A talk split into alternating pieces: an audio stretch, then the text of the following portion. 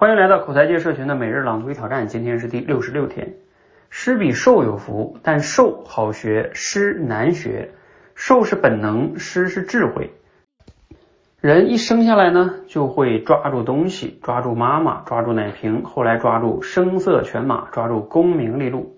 人呢，还总是觉得不够，至死不放手。受的再多，不学会诗啊，人生总是累的。受的再多。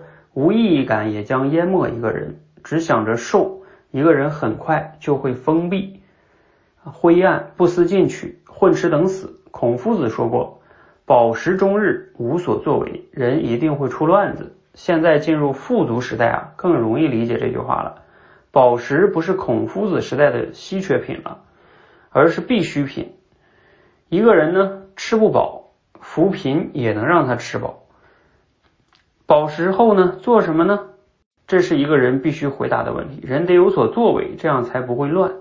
你一定有过这样的经历：今天什么也不必做，那往往变成乱吃、乱睡、乱玩、乱喝的一天。一天结束呢，特别的疲惫，特别的无聊，特别的懊恼。这就是一天之乱。这样乱上一个月啊，乃至乱上一年，人就越来越难收拾自己，乃至无法收拾。除了会吃饱。会瘦，其他什么也就不会了。人得有所作为，学会了诗的人呢，容易有作为。诗是什么呢？是不满足于只满足于自己，是在满足自己之上有更大的目标。瘦只是基础，是起步，饱食之后要做更重要的事儿。所以肖伯纳这句话好啊，一定要把自己的人生烧得十分光明灿烂，交给下一代人。这是一个伟大的无止境的目标。立足于个人，又超越个人。好，这个文章有点绕哈，嗯，选自连岳老师的文章。什么叫真舒服？什么叫假舒服？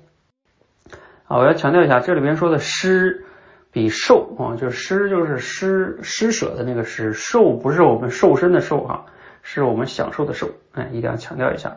好，今天的内容呢，你有哪些启发啊？我们的思考与挑战题是：保湿之后对你来说最重要的事是什么呢？一般的周末啊，没事儿你会去做什么呢？其实周末就是我们保湿之后不用上班，哎，也饿不着，那你要干什么呢？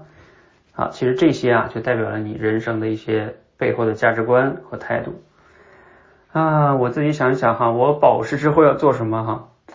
还是要去做有价值的事情啊啊，比如说看我现在这马上要睡觉之前，还要完成今天的这个分享。啊，包括要不断的思考我们社群的口才训练的产品如何迭代、如何优化。今天中午还还给大家分享了哈，啊，我在电台上也也在群内讲完了，我把那个录下来，又发到电台上，你们可以去听一下。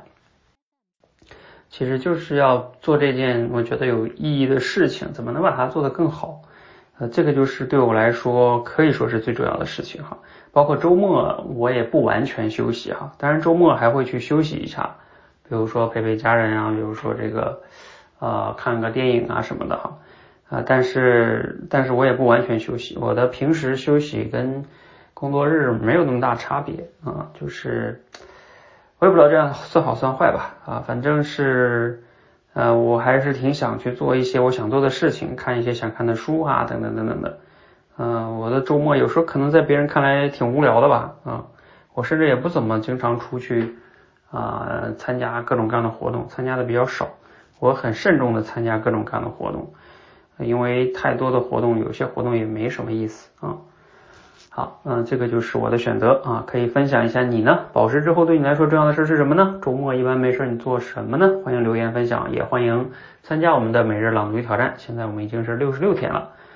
好，那欢迎我们一起每天输入、思考、输出，让口才变得更好。谢谢。